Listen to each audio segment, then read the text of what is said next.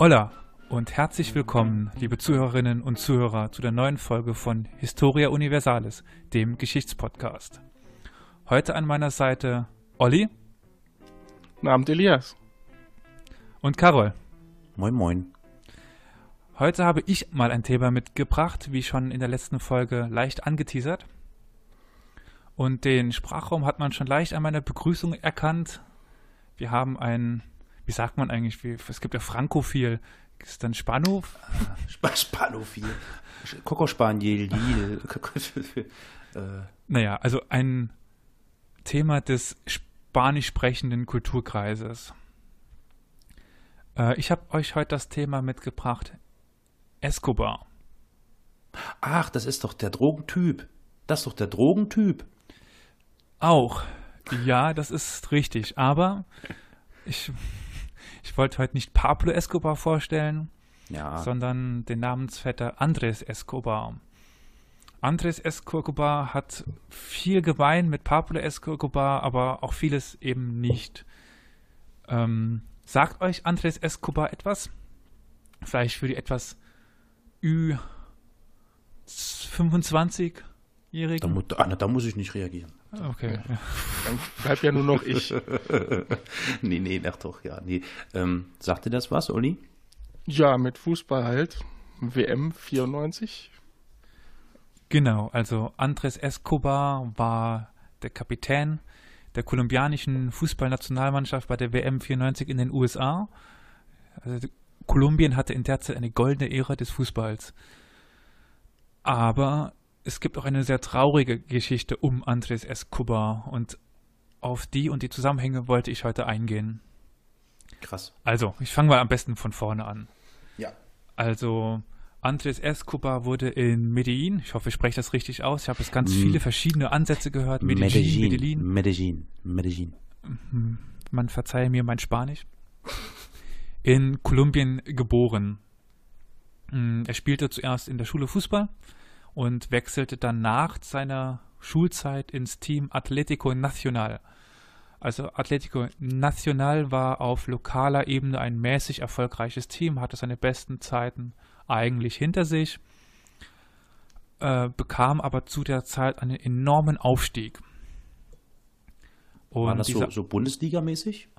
Genau, also das spielte ja. in der ersten spanischen, äh, spanischen ja. Division, in der ne, ersten ne, irgendwie. Ko kolumbianischen Liga, genau. Mhm. Aber zu der Zeit haben in Südamerika die, Span äh, die kolumbianischen Teams keine große Rolle gespielt. Also es war ganz klar ja. Brasilien, FC Santos, wie sie hießen, und dann noch die Argentinier mit äh, Boca oder Juniors so. oder sowas. Ja, ja. Aber Kolumbien war bis dahin absolute Provinz. Na, dafür waren die an anderen Sachen. Naja, gut. Erste genau. Liga. Das gab es nämlich ungefähr zeitgleich. Also wir, wir befinden uns gerade in der zweiten Hälfte der 80er Jahre. Und in der Zeit es gibt es auch eben diesen Aufstieg der kolumbianischen Drogenkartells. Die Geschichte von Pablo Escobar und Andres Escobar beginnt an dem Zeitpunkt nämlich auch gemeinsam zu laufen. Aber das sind keine Brüder, oder? Es sind keine Brüder, nicht verwandt, nicht verschwägert. Escobar, Escobar ist wahrscheinlich sowas wie Müller oder Meyer. So ungefähr, genau. Wahrscheinlich, so ein Sammelbegriff. Hm. Also nämlich genau in dieser Zeit, als Pablo, äh, als Andres Escobar zu Atletico Nacional wechselte, begann Pablo Escobar sein Drogengeld, was ja so schnell wuchs. Ich weiß nicht, ob ihr die Serie Narcos gesehen habt. Oh ja. Also er vergräbte irgendwann sein Geld, weil er damit nichts, also es ist einfach zu viel. Ja. Und in dieser Zeit fing er auch an, sein Geld zu, zu waschen, indem er in Fußballclubs investierte. Hm. Und sein, er kommt ja aus Medellin, aus Medellin. Und deswegen mhm. hat er auch in Atletico Nacional investiert. Es gibt mhm. ganz viele Aufnahmen, wie er im Stadion ist. Und also das war wirklich sein Verein.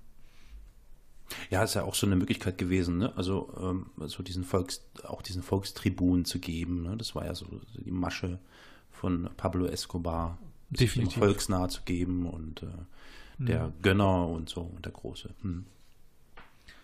Genau, und so konnte er halt auch sein Geld waschen, aber er war mhm. scheinbar sehr, sehr fußballaffin. Also wir kommen später noch dazu mit äh, kleinen Privatspielen und, und sowas.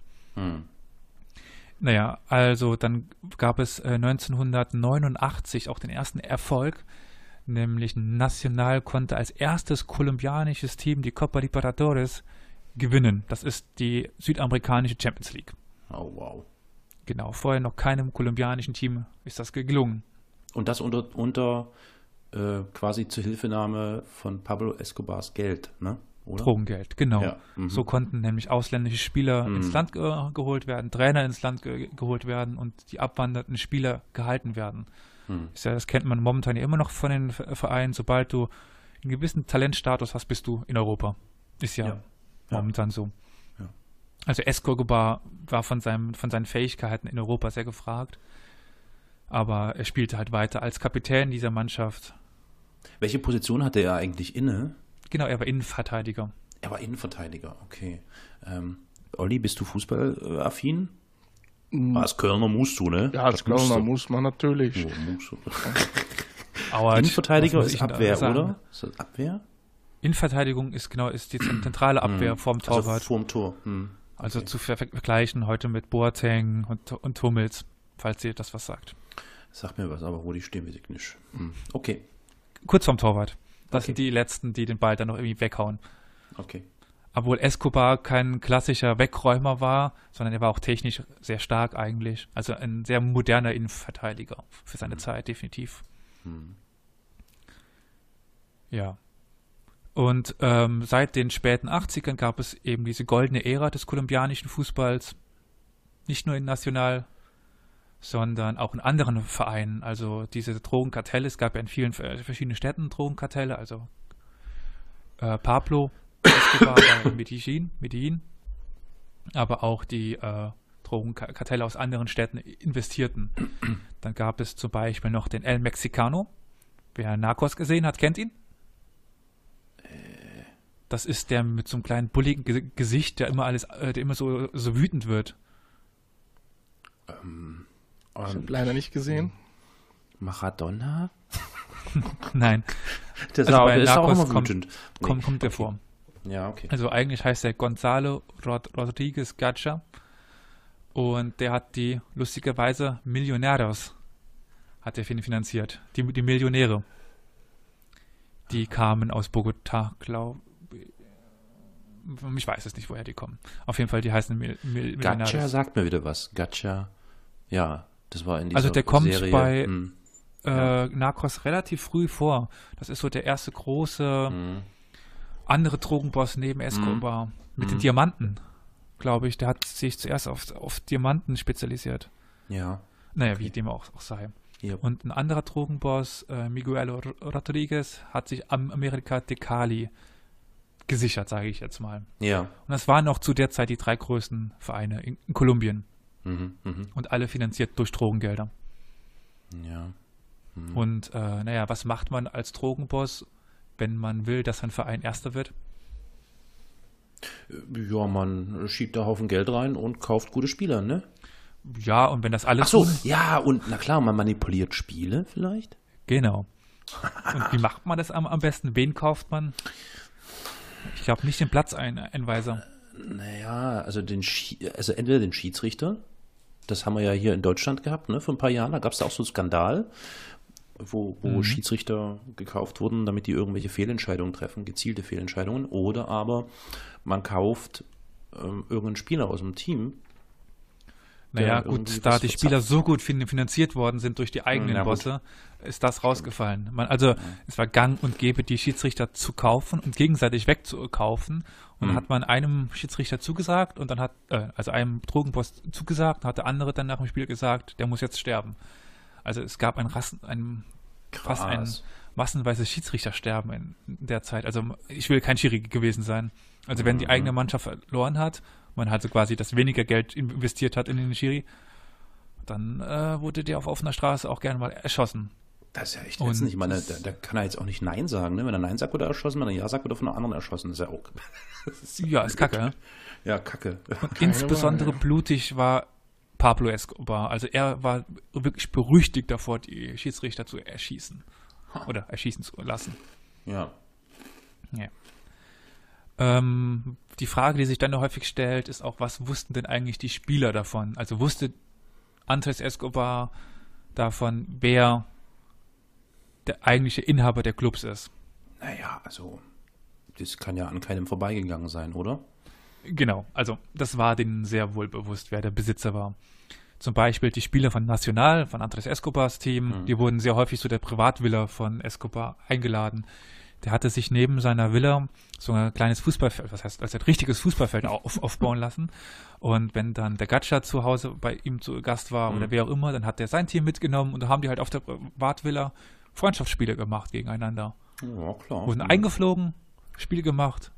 Die Drogenkartelle, die, die Drogenbosse haben sich amüsiert Mhm. und sind wieder nach Mhm. Hause geflogen worden. Mhm.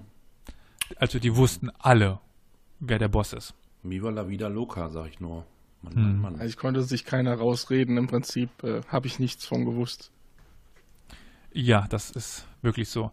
Ähm, es gibt auch noch einen Fall, der eben das die WM 94 gekostet hat. Also Pablo Escobar ist, wisst ihr, wann der gestorben ist? Nee, da bin ich raus. Äh, Anfang, Mitte der 90er müsste das gewesen sein, oder? Im Dezember, glaube ich, 93. Also Mm, kurz vor mm, 94 mm. ist er gestorben. Ja, okay. Und äh, in seinen letzten Tagen gab es hier dieses Gefängnis, was er sich selbst gebaut hat, als da noch was klingelt. Ja, ja, klar. Und ähm, es gibt den Torwart von Kolumbien, einer der bekanntesten Torhüter dieser Zeit. Wie heißt der denn, weißt du das? Ja, das weiß ich. René Higuita. Ah, na klar, René Higuita, na logisch. Hm. Man kennt ihn aber eigentlich, weil er durch eine Tat weltberühmt ist. Und Ach, zwar war er so verrückt, es gibt einen langen Ball aufs Tor und jeder Torwart fängt ihn mit den Händen. Was macht Higuita? Er, Er springt nach vorne, Nee. reißt die Beine hinten hoch und hält den Ball hinterm Körper. Ui. Also diese Szene kennt eigentlich so gut wie jeder, der sich ein bisschen mit Fußball beschäftigt. Wenn man so irgendwie Best-ofs auf YouTube anschaut von, Tor, von Torhütern, gibt es immer die, diese Szene, wie er Krass. halt diesen Ball hält. Ist so, er hat so ein äh, Afro, halb, halb Afro, halb Fukuhila, also hinten lang, vorne lockig. ja. Und, ähm, Wie alle da ja. oben. okay, das war rassistisch. Weiter. Genau, also dies, dieser Torwart war zu, zu der Zeit sehr berühmt und der ist halt kurz vor der WM ins Gefängnis gekommen, weil er Escobar, also Pablo Escobar, im Gefängnis besucht hat, in seinem selbst ernannten Dafür ist, Gefängnis. ins, dafür ist er ins Gefängnis gekommen? Genau. Wieso? Und weil er in dem Rahmen noch in eine Kindesentführung Ach involviert so. gewesen sein soll. Ja. Das in der Zeitraum abgesprochen sein soll, als er da zu, zu Besuch war. Naja. Das Kind von wem? Das habe ich nicht rausgefunden, wurde Bestimmt nirgendwo ge genannt. Pol Politiker oder. Ja, Ja. wer weiß. Hm. Okay. Also, Uiuiui. ja. Und hatten die dann Ersatztorwart? Genau, und dieser Ersatztorwart spielt nämlich noch eine wichtige Rolle später. Mhm. Und der Ersatztorwart hieß Oscar Cordoba, aber da kommen wir später zu. Mhm. Ähm, genau, und dann gab es dann äh, die Qualifikation für die WM 94 ähm, und die verlief für Kolumbien phänomenal gut. Also die hatten in 24 Spielen eine Niederlage und haben es geschafft, im letzten Spiel vor der WM Argentinien in Argentinien 0 zu 5 zu schlagen, also 5 zu, auswärts 0 zu 5 zu schlagen. Ast rein. Mhm. Und das haben sie als erstes Team geschafft, Argentinien so hoch zu schlagen. Mhm. Und dann gibt es Ja, ja Aussagen, Argentinien, da war, war, war doch zu dem Zeitpunkt, war das dann noch Maradona? äh, 94 waren die Schlusszeit von, von Maradona. Mhm. Mhm. Da war er schon über dem Zenit, da war er schon eine er schon ein Drogenleiche eigentlich. Wrack. Mhm. Ja. ja, okay. Also da war ja schon ein Jahr gesperrt ge gewesen, 91 glaube ich oder sowas. Naja, wie auch immer. Mhm. Und ähm, Okay, die haben die 5-0 weggeputzt. Genau, also wirklich Krass. überragendes er Ergebnis und es gibt Zi- Zitate von Pelé, wo er dann gefragt wer, wer der Top-Favorit ist für die WM. Ja. Er sagt Kolumbien. Krass. Okay. Aber das ist ja ein Erfolg, ne? Also, Ja, ich habe einen Mund voll, Entschuldigung. Mhm. Und zu der Zeit haben sich noch nicht so viele, also mittlerweile sind es mindestens vier, wenn nicht sogar fünf Mannschaften aus Südamerika, die sich qualifizieren können. Also ich glaube, der letzte spielt in der Quali gegen asiatisches Team und gewinnt eigentlich immer. Oder Ja, ja, ja. nicht irgendein anderes Team spielt da in der, in der Quali, glaube ich. Hm, Man steinige mich, wenn, wenn das jetzt falsch ist. Und Mhm. damals waren das, glaube ich, nur zwei Mannschaften, die durch die Quali ge ge gekommen sind. Naja, auf, auf jeden Fall war das schon was Großes für Kolumbien. Okay. Aber wie ich schon gerade gesagt habe, Escobar stirbt Ende 93. Äh, wenn du Narcos ge gesehen hast, Carol, Ja. wie weit bist du denn? Äh, Ich habe alle Staffeln durch. Sind sie schon bei dem Tod von Escobar? Ja, ich bin schon in Ich- Staffel 3 oder so. Ich äh, bin in Staffel 1 bis jetzt. Ah, okay. Mhm. Deswegen keine Ahnung. Also kommen die Los Pepes vor? Los Pepes. Oh Mann, das ist schon so weiter her. Warte mal. Los Pepes. Also die Perseguidos de wie auch immer Pablo Escobar. Auf, auf jeden Fall wird der ja getötet. In, Ja. Und die Kartelle rivalisieren danach gegeneinander. also es genau. gibt da diesen Mhm. Drogenkrieg wirklich. Also genau. mit Also das. Kali-Kartell und wie Genau. die alle heißen, die haben ja dann immer wieder versucht, das sich gegenseitig aus der Hand zu nehmen. So Also- bisschen, ja. mit wirklich viel toten Menschen. ja, ja, ja, ja. Genau, richtig. Und quasi in diese Zeit rein ist halt diese Weltmeisterschaft 94, also eine Zeit der politischen Instabilität in Ja. Kolumbien. ja. Und so beginnt das Ganze dann auch. Also bevor die WM überhaupt anfang, anfängt, werden die Spieler bedroht und die, die Familien der, der Spieler bedroht. Es gibt Erpressungen. Jetzt, jetzt frage ich mich gerade, das, ja, jetzt, jetzt fällt mir das gerade auf. Also wenn Escobar, Pablo Escobar, äh, 93 äh, ist er gestorben Mhm. oder getötet worden da von diesen äh, Sondereinheiten, keine Ahnung. Mhm. Das heißt, äh, der Club Atletico Medellin, Nacional. was, nee, äh, Nacional, ähm, war also ähm, erstmal jetzt ohne Eigner. Wir hatten das Ding dann übernommen. Ne, Eigner war er ja nur inoffiziell. Ach so, ach so, der war nur inoffiziell Eigner. Ah, okay, ja, das, okay. Der hat den ja nicht gekauft. Ah, der hat, ah, okay, verstehe. Hat nur Alles das Geld rein, reingesteckt. Okay, gut. So, und so, jetzt ist also Pablo Escobar tot. Jetzt beginnt der, der, das, das große äh, Leichenflirrerei sozusagen der anderen äh, Kartelle. Mhm. Mm, Und ähm, ich glaube, so der große Gewinner war ja dann quasi das Kali-Kartell. Ja, das ist jetzt für die Geschichte mit äh, Andres Escobar weniger wichtig. Also es Aber vielleicht für den Fußballclub. Nicht? ähm, Also Geld fließt weiterhin da rein, irgendwie. Ja, das ist jetzt die paar Monate. Hm. Danach wird sich die Geschichte des kolumbianischen Fußballs generell ändern. Okay. Also definitiv zu Gut. eine hundertprozentige Kehrtwende. Aber ich will nicht zu viel vorwegnehmen. Mhm. Also die WM 94 begann schon denkbar schlecht. Also dass die keinen freien Kopf hatten als der Top-Favorit, dem die Fa Familie quasi im Heimatland bedroht wird. Hm. Das ist ein psychologischer Druck, den ich nicht haben will. Hm, hm, hm. Ist das so, ist das nachweislich so, dass die bedroht wurden, die Fußballspieler in ihrem Land? Wenn ihr nicht gewinnt, seid ihr des Todes und solche Sachen? Ja, es gibt Mhm. äh, einige sehr interessante Aussagen von Spielern, die sich dazu äußern. Mhm. Mhm. Oh Mann, Alter. Da willst du echt nicht in deren Haut stecken. Mann, Mann, Mann.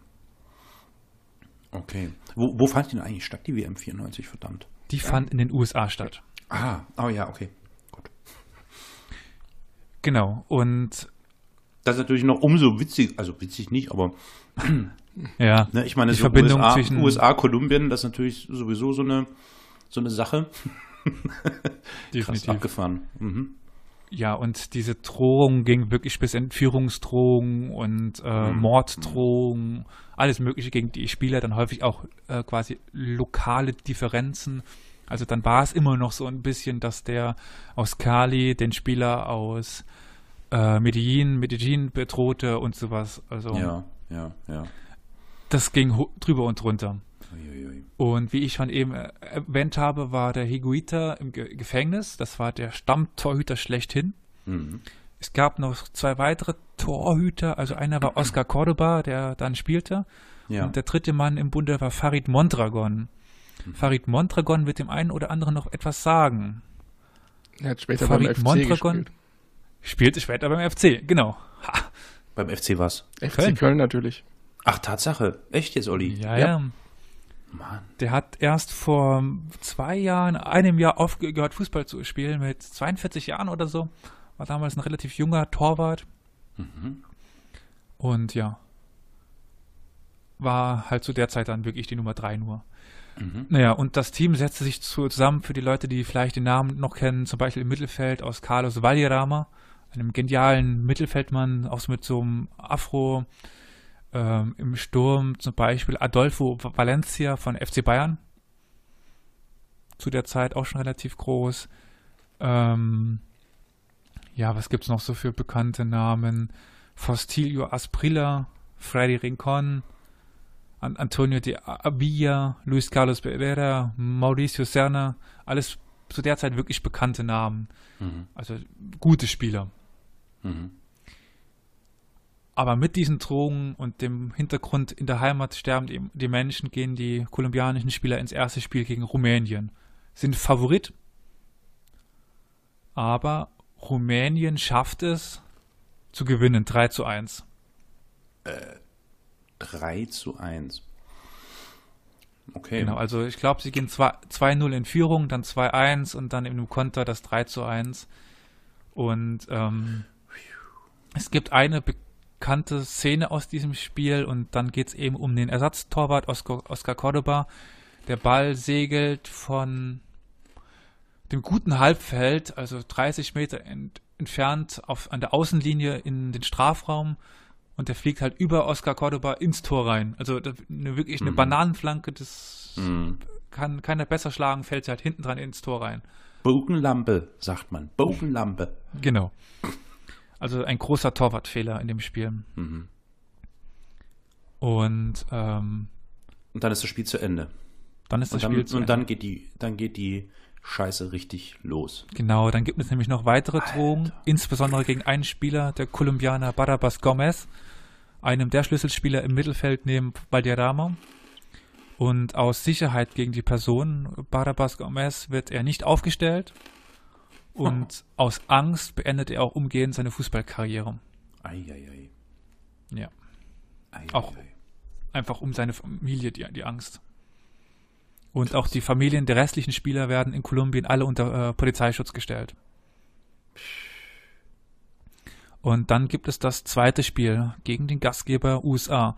Also die USA ist ja heute im Fußball immer noch keine große Nummer. Nicht qualifiziert für Ja, Russland. nee, klar. USA ist klar. Kennt keiner. Nee, ja. Mhm. Ja, mittlerweile mit Pulisic, Na oder ja. Pulisic in den in Borussia Dortmund und sowas. Klinsmann hat es ein bisschen geschafft, aber ansonsten. Hm.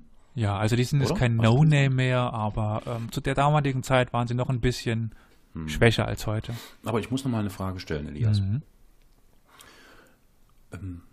Ist denn, ist denn ähm, klar, also ich meine, denen, die bedroht wurden, sind, ist das sicher klar, aber ist jetzt mittlerweile klar und so? Und wer hat die Fußballer denn konkret bedroht?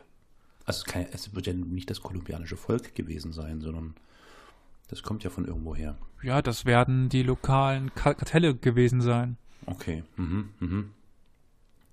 Ähm, genau ist das noch nicht aufgeziffert. Es gibt wenig Forschung zu dem Thema, eigentlich so gut wie gar nichts. Mhm. Ähm, das ist halt alles quasi aus den Erzählungen der Spieler, die aber selber nicht genau wissen, wer jetzt da wen be Dahinter bedroht hat. so. Mhm, mhm. Also das war ein sehr ab- abstruses Feld von verschiedenen Ver Verstrickungen in Wetten, in Mhm. auch lokale Rivalitäten, wenn der Spieler von dem Rivalen kam, von dem Verein des Ri Rivalens und sowas. So genau wer wen, kann ich nicht Mhm. aufschlüsseln. Hm, okay, okay. Gut, also das Spiel gegen Rumänien ist verloren. Genau. Die Situation spitzt sich für die ähm, ähm, kolumbianischen Fußballspieler zu.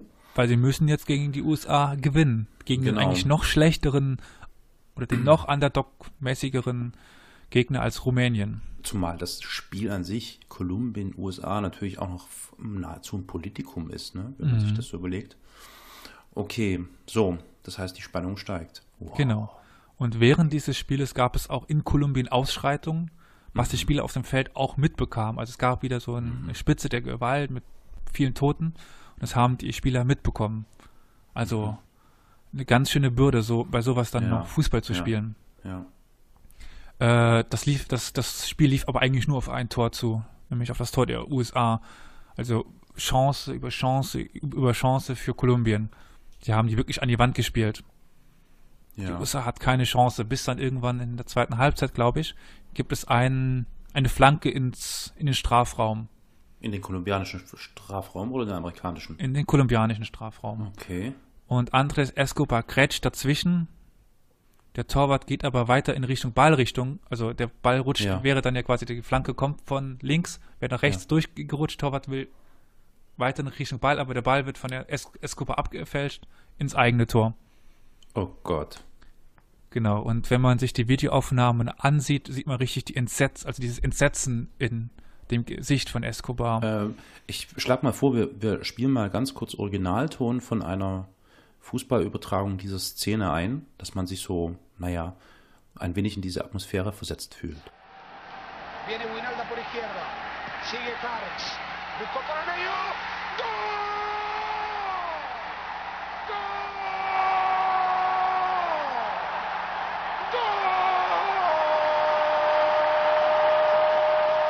Genau, also und der Torwart beschreibt das auch sehr schön oder sehr an, nicht schön, sehr anschaulich, was er in dem Augenblick im Gesicht von Escobar sieht.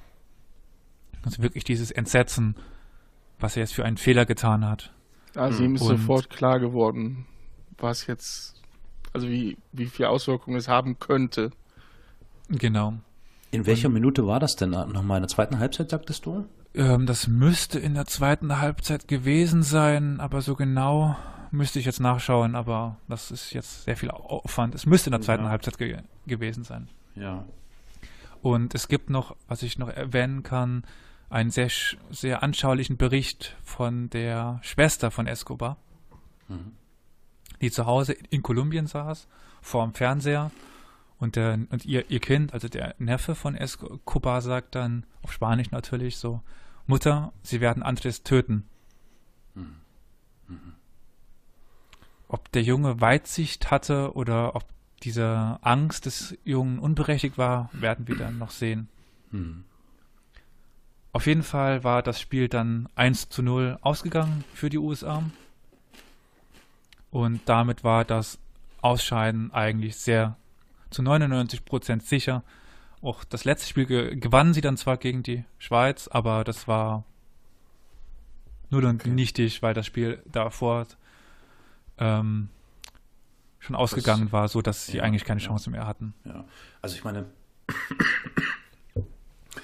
man muss sich mal vor Augen halten, was das für eine Situation ist. Das ist schon echt abgefahren schräg. Mhm. Also die USA, die Kolumbien schon seit Jahren man kann ja fast sagen Jahrzehnten versuchen irgendwie in den Griff zu bekommen, weil Kolumbien eben auch und insbesondere Nordamerika oder Amerika mit Drogen flutet, spielt gegen dieses Land und gewinnt auch noch die USA. Das ist so eine schwache Fußballmannschaft gegen so eine großartige Fußballmannschaft und dieses Politikum, dieses politisch brisante Spiel wird dann auch noch durch einen eigenen kolumbianischen Fußballspieler mittels einem Eigentor derart, also das ist echt, boah, also, dass sich Andres Escobar in dem Moment nicht selber äh, gedanklich damit auseinandergesetzt hat, Suizid zu begehen.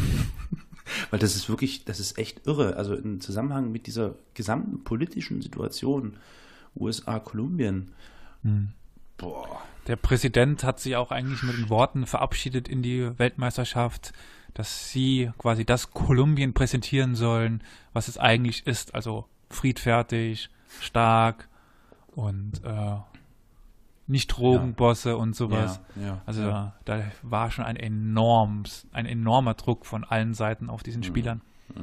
Mhm. Was wahrscheinlich auch zu den Ergebnissen geführt hat. Also ich meine, es liegt ja sofort, die, die, es liegt ja, also mir ist jetzt sofort in den Kopf gekommen, ist der Andres, es Andres Escobar, ist er vielleicht bezahlt worden dafür? Weißt du? So, also sofort, ich denke, da gibt da alle haben wahrscheinlich da gesehen und gesagt, vor allem in Kolumbien vermutlich, der ist bezahlt. Das geht nur darum, dass die USA gewinnen und Kolumbien verliert. Das ist wieder äh, so, weißt du? Also, also man hebt ja sofort solche Spiele auf solche Ebenen, auf solche persönlichen und dann eben auch politischen Ebenen und so. Ne? Also den Vorwurf gab es nie. Und ja. Escobar ist in dem Sinne auch so eine also so eine Person, die hat nie viel Geld gemacht. Also das, äh, da liegen noch so ein paar Parallelen zu Pablo Escobar. Also ganz viel des Geldes, das er bekommen hat über den, über das Fußballspielen, hat er sofort wieder ausgegeben für die einfache Bevölkerung. Hm. Also Andres Escobar hatte sehr viel wohltätige Sachen am, am Laufen. Der hatte noch in Medellin gewohnt, in den Vierteln, wo er aufgewachsen ist.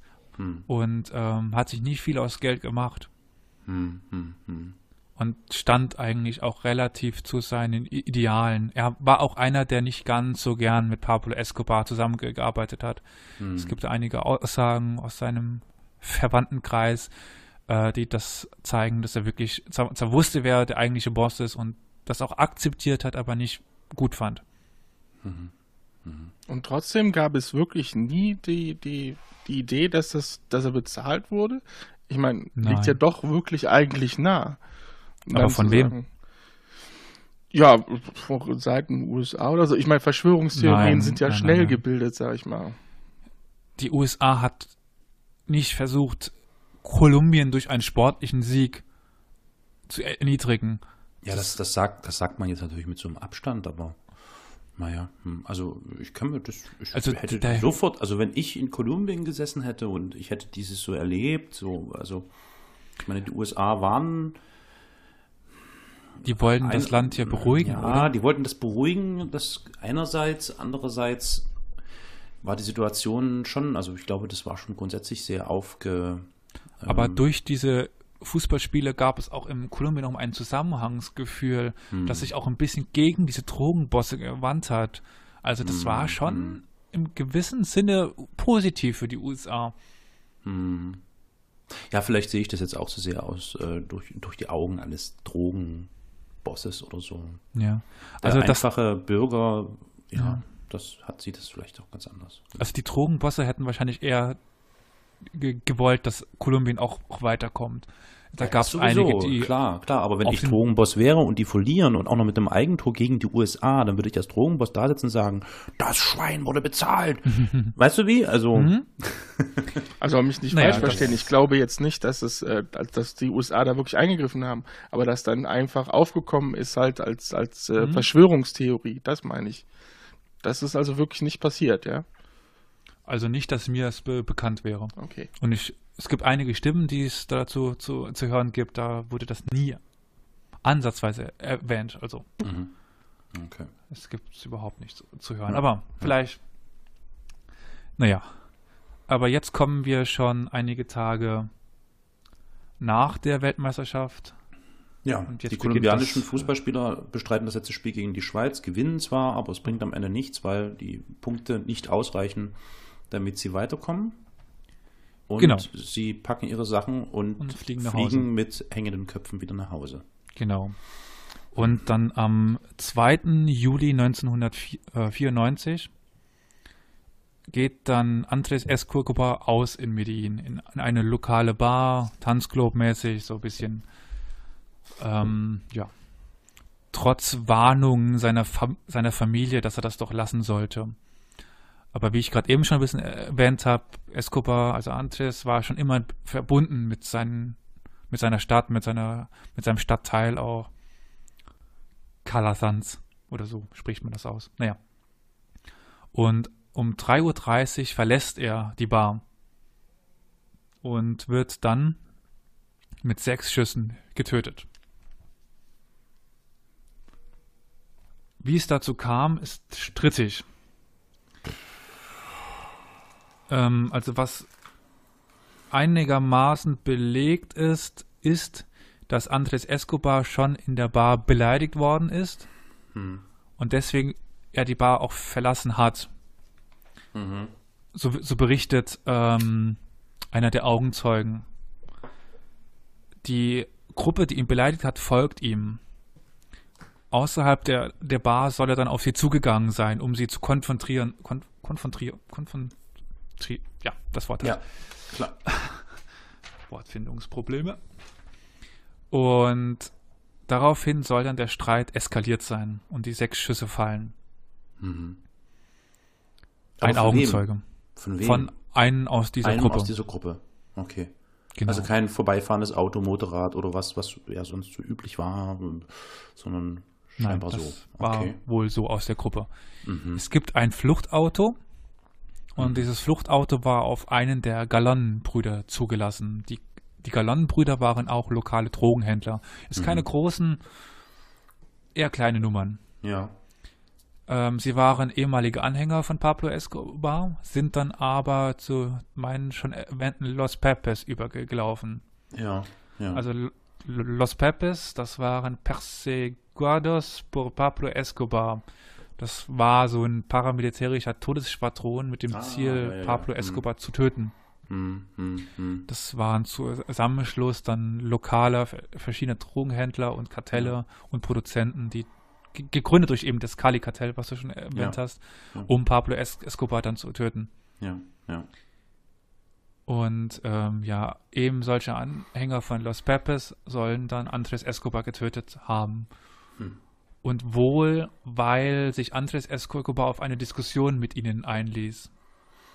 Ja, wundert mich, also ich, es, es wundert mich nicht, dass er, wenn er in Medellin in eine Bar geht nach dieser WM, durch irgendwelche Leute darauf angesprochen wird, ey, was ist passiert? Also, und wie das eben so ist, ne? Fußballfans können oder Fans an sich brausen vielleicht auf und sagen, was ist dir da eingefallen? Das kann ja wohl nicht wahr sein, irgendwie so, ne? Stellt man sich das jetzt Genau. vor.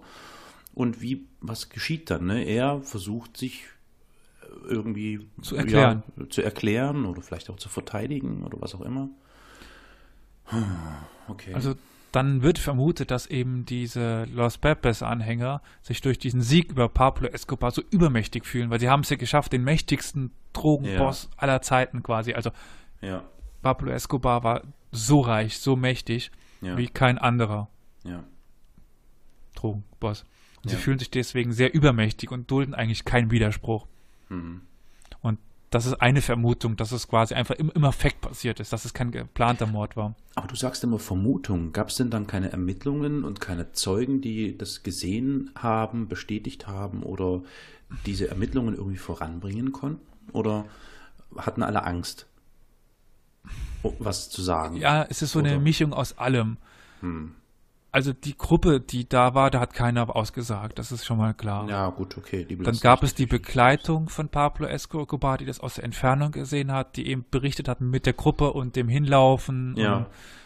Und, Und dann ähm, Wortgefecht vielleicht oder so. Und dann, genau, und der berichtet auch, Mhm. dass das Wort Eigentor gefallen ist. Mhm, mhm, Ich kann es auf, auf Spanisch nicht, aber das soll gefallen sein. mhm. Und ähm, im Nachhinein gibt es jetzt die Vermutung, dass das trotzdem ein Auftragsmord war von einem Drogenboss, der sauer war oder wütend war über eine verlorene Wette, weil der hätte wohl auf den Sieg von Kolumbien getippt und deswegen viel Geld, viel Geld verloren. Das ist jetzt auch eine Vermutung, die im Raum steht, eine Theorie. Mhm. Mhm. Dafür gibt es aber äh, keine Belege. Sind denn dann die Täter oder der Täter aus dieser Gruppe zur Rechenschaft gezogen worden? Ja, und zwar einer. Ja. Und das war ein Bodyguard und Fahrer eines lokalen Kartells. Mhm. Und er wurde dann zu 43 Jahren Haft verurteilt wegen Mord. Kam aber nach elf Jahren frei.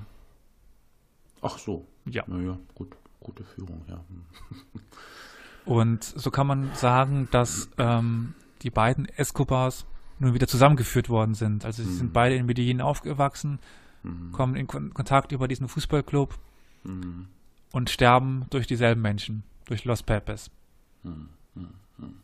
Escobar wurde, also Pablo Escobar wurde nicht von den Los Pepes Nein, ja.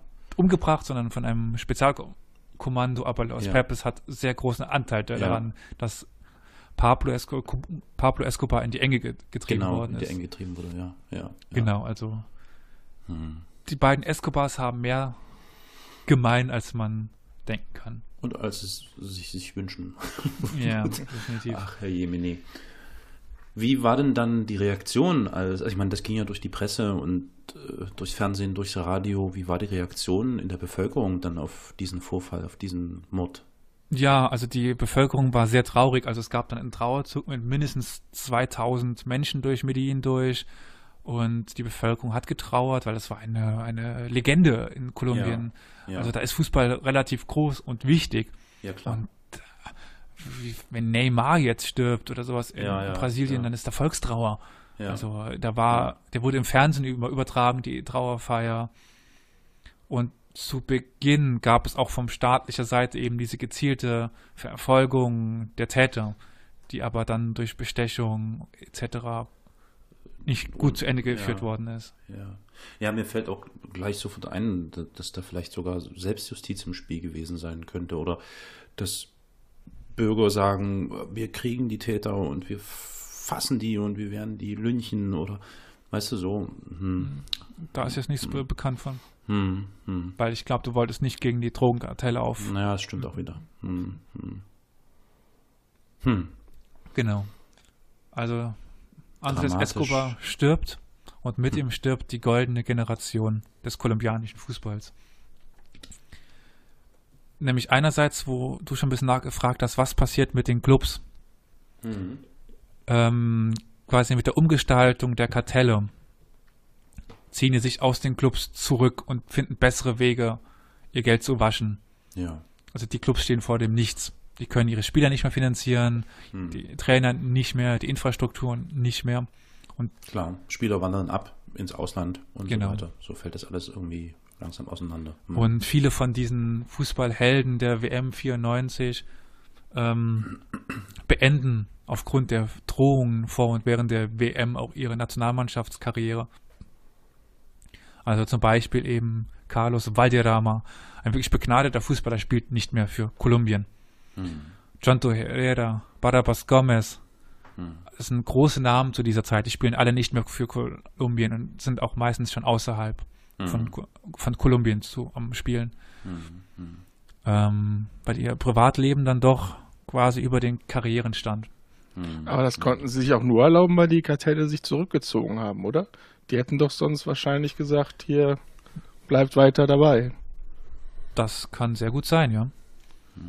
Aber ähm, naja gut, also viele standen halt schon außerhalb des Zugriffsbereiches der Kartelle. Also ein Carlos Valderrama, ich weiß nicht mehr, wo er damals gespielt hat, aber also es gab einige, die dann außerhalb gespielt haben von äh, Kolumbien. Hm. Aber genau, bei vielen, die noch in Kolumbien gespielt haben, war es ein Grund dafür, dass sie dann noch äh, dass sie diese Entscheidung treffen konnten, dass das Kartell sich zurückgezogen hat. Ich, ja. Wollte Wenn du noch eine Frage hast, gerne. Ja, nee, ich habe so gerade nachgedacht. Ähm, ich kenne auch die Entwicklung des südamerikanischen Fußballs an sich nicht. Ich weiß, dass ich immer ein, ein glühender Fan war von Spielen der chilenischen Mannschaft, weil die immer, das war immer irre zu sehen, mit welchem Feuer und das gilt vermutlich im Großen und Ganzen für alle südamerikanischen äh, äh, Nationalmannschaften, mit welchem Feuer die auf den Platz gegangen sind und dort Fußball gespielt haben. Also ich bin kein Fußballfan, aber das war wirklich äh, eine Freude zu sehen. Wie hat sich denn der kolumbianische Fußball danach entwickelt? Also ist viel, äh, also wie du ja schon angedeutet hast, ist sozusagen die Struktur mehr oder weniger dadurch äh, kaputt gegangen oder mhm. zumindest sehr desolat geworden. Genau. Da eben auch die Finanzierung großteils durch die Drogenkartelle äh, äh, weggefallen ist. Wie ging es dann weiter? Haben die sich dann wieder gemausert? Ich habe keine Ahnung, wie es. Genau in die Richtung wollte ich noch etwas sagen. Schön. Ja, weil es gibt mittlerweile eine nächste goldene Generation. Mhm. Es hat dann bis zur WM 2014 gebraucht, bis sich Kolumbien nochmal zu einer Weltmeisterschaft qualifizieren konnte. Und äh, die aktuelle goldene Generation. 20 Jahre, wow. Ja, mhm. Also es äh, dem, eine sehr junge Innenverteidiger, gerade für Millionen nach Tottenham, glaube ich. Davidson mhm. Sanchez, Bayern-Fans kennen auf jeden Fall James Rodriguez. Mhm. Äh, dann Juan Cuadrado in, bei Juventus Turin, Carlos mhm. Barca. Mhm. Also die haben nochmal äh, große Ambitionen und sind ja auch bei der WM 2014 äh, relativ weit gekommen. Mhm. Also mhm. da gibt es nochmal einiges Neues an, an, Spielermaterial. Also der kolumbianische Fußball ist seitdem nochmal am Kommen. Also es gab eine wirklich eine lange, lange, lange Durststrecke. Also mhm. in den 2000ern war der kolumbianische Fußball tot. Mhm. mhm. Da gab es nichts. Hm. Und mittlerweile gibt es wieder ganz viele junge Spieler, große, Ta große Talente, aber auch schon fertige Spieler mit Rames Rodriguez. Ich meine, wie viel hat mhm. Bayern für den bezahlt? 70 Millionen? Sowas in der Kante. War mhm. mir nicht so, naja. Mhm. Zum, oder erst für, für 70 Millionen zu Real Madrid gewechselt. Bayern hat jetzt weniger für ihn bezahlt, ich weiß es nicht. Ja. Auf jeden Fall nochmal viel Geld, das da in kolumbianische Spieler investiert wird. Mhm. Mhm. Dem kolumbianischen Fußball geht es also nochmal deutlich besser. Mhm. Aber alles jetzt, äh, ich sag mal, natürlich gewachsen, ja. Also dass der kolumbianische Fußball sich selbst wieder neu aufgebaut hat. Genau, ja. Also das ist ja sowieso ein weltweites Phänomen, dass quasi der Fußball ähm, viel globalisierter wird. Also es gibt nicht mehr irgendwie, wenn man gegen Luxemburg, Liechtenstein oder was weiß ich spielt, dass das so kleine Nationen, so komplette Amateurmannschaften, das gibt es ja in dem Sinne jetzt immer, immer weniger. Also mhm. die, früher war halt, gab es halt Laufgäste so, pff, da spielen wir mit der vierten Mannschaft und wir gewinnen immer noch. Also mhm. viel mehr Nationen bringen immer mehr äh, Spieler aus den eigenen Reihen, weil die Infrastruktur insgesamt auf der Welt besser wird, das Scouting-System ja. wird besser. Ja. Also du wirst als Talent viel schneller mittlerweile entdeckt als damals du gehst ja auch mit viel jüngeren Jahren nach Europa oder zu den großen äh, Vereinen. Ich meine, Barcelona wurde nicht umsonst gesperrt für Transfers von, von 14-Jährigen. Hm, hm, hm, hm, also, also, die hatten eine Transfersperre und sowas. Ja. Ja. Also. Naja, und, und auch der Staat selbst hat natürlich ein Interesse, ne? Also ich, ich kann mir gut vorstellen, dass in also Südamerika ist Fußball, ja, das ist halt wirklich der Sport Nummer eins, würde ich jetzt mal so tippen. Ja, und ich kann mir gut vorstellen, dass ähm, also gerade der Staat, Kolumbien, in diesem Fall der kolumbianische Staat, natürlich auch schon ein Interesse daran hat, dass das auch wieder auflebt und auch wieder einen Aufschwung bekommt. Und sicher sind da auch vermehrt Investitionen von staatlicher Seite geflossen, dass das alles langsam aber sicher der Berg aufgeht, weil du brauchst halt wirklich Brot und Spiele. Ohne und gerade in, in solchen Ländern, wo so viel Temperament herrscht und Fußball eben wirklich das Leben bedeuten kann, ist das sicher ähm, besonders wichtig. Ja, viele dieser Spieler kommen ja wirklich aus den armen Schichten. Also mhm. Andres Escobar ist auch in armen Schichten aufgewachsen. Also das, äh, der kam aus, aus, aus Calasanz, das ist einer der armen Viertel in Medellin. Mhm. Mhm. Äh, in jedem Fall eine äh, dramatische Geschichte und eine sehr traurige Biografie. Ja. Zumal, also mal ganz abgesehen von den Umständen, wie Andres Escobar ums Leben gekommen ist, er ist eben auch wirklich unglaublich jung äh, äh gestorben. Ne? Also ich meine, wie alt war 27, ne? Glaube ich. Ja. ja. Das ist ja verrückt. Ja. Und ein trauriges Kapitel ist auch noch ein, das letzte Hinterbleibsel quasi von ihm. Und er hat sich wenige Tage vor seinem Tod bei der Rückkehr hat er sich ge geäußert in einer Zeitung, in einer, in einer Kolumne. Und ähm, dort hat er sich quasi so ein bisschen dazu ge geäußert, wie er sich gerade fühlt und ähm, mhm. was gerade ihm durch den Kopf geht. Ähm, und es gibt einen sehr passenden Ausdruck dazu, den er dann sagt, also auf, auf Englisch quasi, because life doesn't end here. Also weil das Leben hier nicht endet. Machen wir auf, weiter. Auf, auf, Spanisch, la vida no termina aquí. Ah, ich hätte es nicht besser sagen können. also, hm. please, let's maintain, let's maintain respect. Also lasst uns gegen, also gegeneinander Respekt äh, behalten. Hm. Und ähm, ja, eine Umarmung für, für, für jeden und zwar eine phänomenale Möglichkeit und eine Erfahrung, eine sehr, sehr seltene welche er noch nie vorher so hatte. Und ähm, ja, dann endet er halt quasi mit den Worten Because life doesn't end here. Hm. Hm. Beziehungsweise eigentlich auf, auf Spanisch. Porque la vida no termina aquí. Hm. hm. Und ähm, ja, für ihn endet das Leben aber wenige Tage später. Auf traurige Weise. Hm. Es gibt da noch eine kurze Empfehlung. Im Rahmen des ähm, Deutschen Kulturpreises wurde in 2014, das, achso, der Deutsche Kulturpreis der Akademie der Fußballkultur, wusste gar nicht, dass sowas gibt, aber gibt es tatsächlich, mhm. wurde 2014 ein Preis verliehen, und zwar äh, in der Kategorie Hörspiel.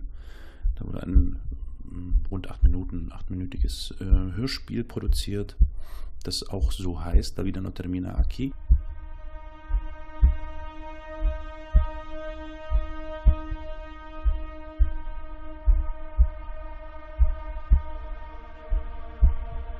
Mein Name ist Andres. Andres Escobar Saldarriaga. Ich stamme aus Medellin in Kolumbien. Auf den meisten Bildern meiner Erinnerung trage ich ein Fußballtrikot. Denn Fußball spielen war mein Beruf. Mehr noch, Fußball war mein Leben. Und letzten Endes auch mein Sterben. Und das gibt es auch auf YouTube. Also wenn ihr das da eingebt, ganz einfach La Vida no termina aquí. Dann kommt ihr auf den Link und äh, könnt euch das mal anhören. Das ist dann äh, vollständig natürlich in Deutsch. Vielleicht denken wir auch dran, es zu verlinken. Vielleicht. Äh, ganz gewiss, ganz gewiss, auf jeden Fall. Ja, aber schon mal so als kleine Empfehlung. Und ähm, du, von Elias, hattest ja auch von, von Dokumentationen erzählt, ne? Genau, von mir gibt es auch eine ja. Empfehlung ans Herz gelegt. Ähm, es gibt nicht viel zu Andres Escobar, aber was es gibt, ist eine wirklich, wirklich gute Doku von ESPN. Zimbalist heißen die Brüder, die sind zwei Brüder, die mhm. eine Doku gemacht haben, wo ganz viele Zeitzeugen zum Aus, zum befragt werden zu der Situation. Ja. Ähm, also die Freundin, die Tochter, die äh, Schwester, die Spieler zu der Zeit. Hatte der eigentlich Kinder, der Escobar, Andres? Nein. Nee, nee. Aber eine war, war kinderlos. Okay. Mhm, mh. ja. Hatte eine, eine Freundin, aber an Freundin. sich kinderlos. Mhm. Okay. Und ähm, ja, mir ist noch eingefallen, was ich gar nicht erwähnt habe, was es vielleicht noch ein bisschen trauriger macht. Ähm, er hatte vor der Weltmeisterschaft ein Angebot aus Europa, vom, aus Mailand. Und er wollte halt eigentlich bis nach der Weltmeisterschaft warten, bis er wechselt. Mhm. Und ähm, mhm. er hatte sich Gedanken gemacht und hätte er sich vielleicht ein bisschen früher mhm. entschieden, den Schritt nach Europa zu, zu machen, wäre er vielleicht heute noch am Leben. Na gut, für ihn hat seine Mannschaft er wahrscheinlich trotzdem gespielt, ne? Ja, aber vielleicht wäre er dann nicht nach Kolumbien, sondern nach Italien ja, gegangen. Ja, okay, das, äh, ja, ja, das stimmt. Das stimmt. Mhm. Dramatisch, dramatisch. Und dann auch noch diese Namensvetterschaft mit diesem Pablo, das ist schon schräg, verrückt, abgefahren. Ja. Hm. Nun gut, das war Sehr interessantes Thema. von meinem Thema. Ja, vielen, vielen Dank, Dank Elias. Mhm. Sehr interessant. Also mir war Andrés Escobar äh, kein Begriff. Das habe ich erstmals von dir gehört, Elias, und ich fand das sehr spannend und interessant. Und bin jetzt ein bisschen klüger geworden. Ja, mir war es, bevor ich mich mit dieser Person beschäftigt habe, auch noch kein Thema. Ich meine, das ist ein bisschen vor meiner Zeit. Ich war dann noch in, in Hosenscheißer und äh, habe noch nichts von ihm gehört. Hm. Und ähm, es gibt auch es keine Monographie oder irgendeine Ver Veröffentlichung da darüber, außer ein paar Zeitungsartikel, ähm, die alle eigentlich beieinander abgeschrieben haben und im Endeffekt alle eigentlich auch auf diese Dokus zurückgehen. Ja. Ähm, und dementsprechend sehr interessante Geschichte. Eine sehr traurige, aber sehr interessante Geschichte. Wie sehr doch die Geschichte ver verzahnt ist miteinander. Ja, ja, das stimmt, das stimmt. Und so kann ein Fußballthema auch mal ein geschichtliches Thema sein. Weil wir haben es, denke ich, viel erfahren auch über ähm, das Leben in Kolumbien zu dieser Zeit. Mhm, mh. Sehr schön, schönes Thema. Vielen Dank dafür, Elias.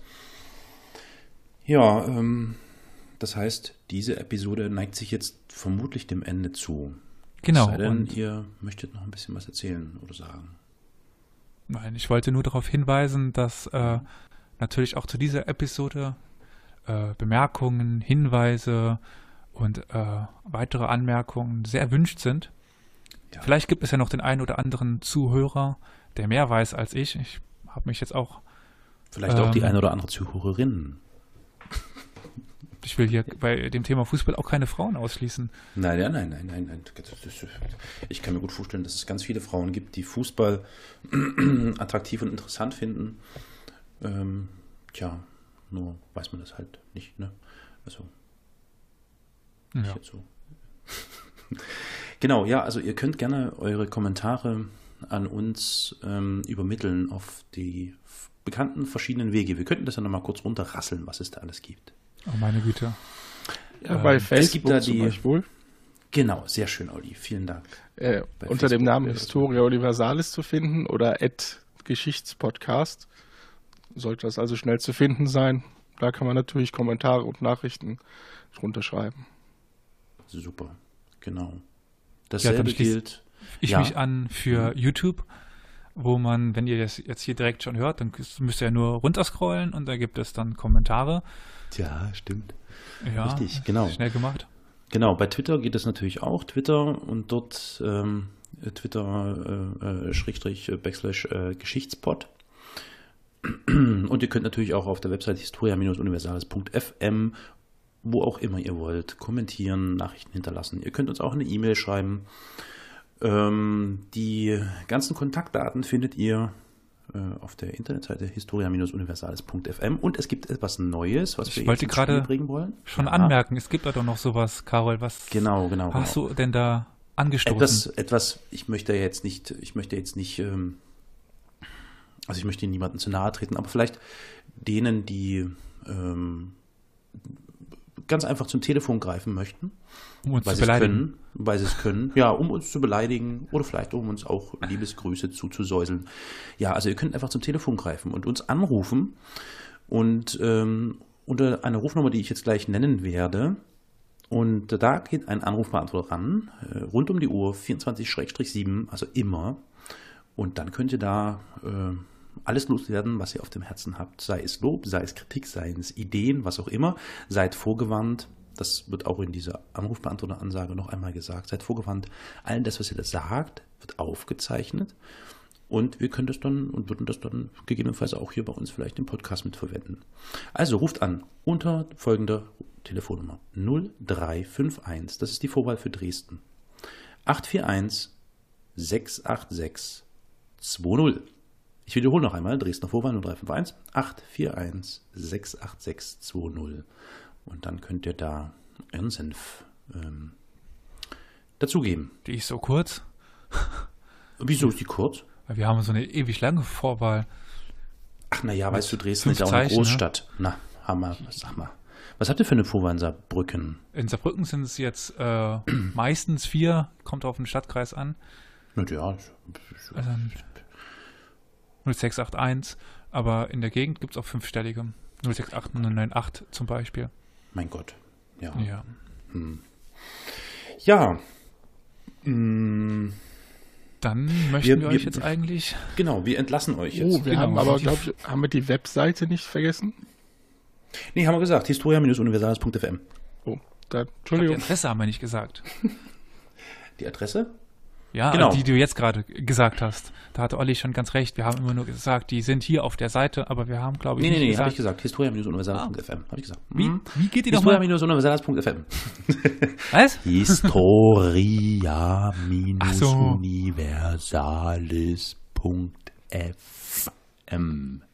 Okay. Jetzt haben es auch die ganz dummen, wie ich, ver- verstanden.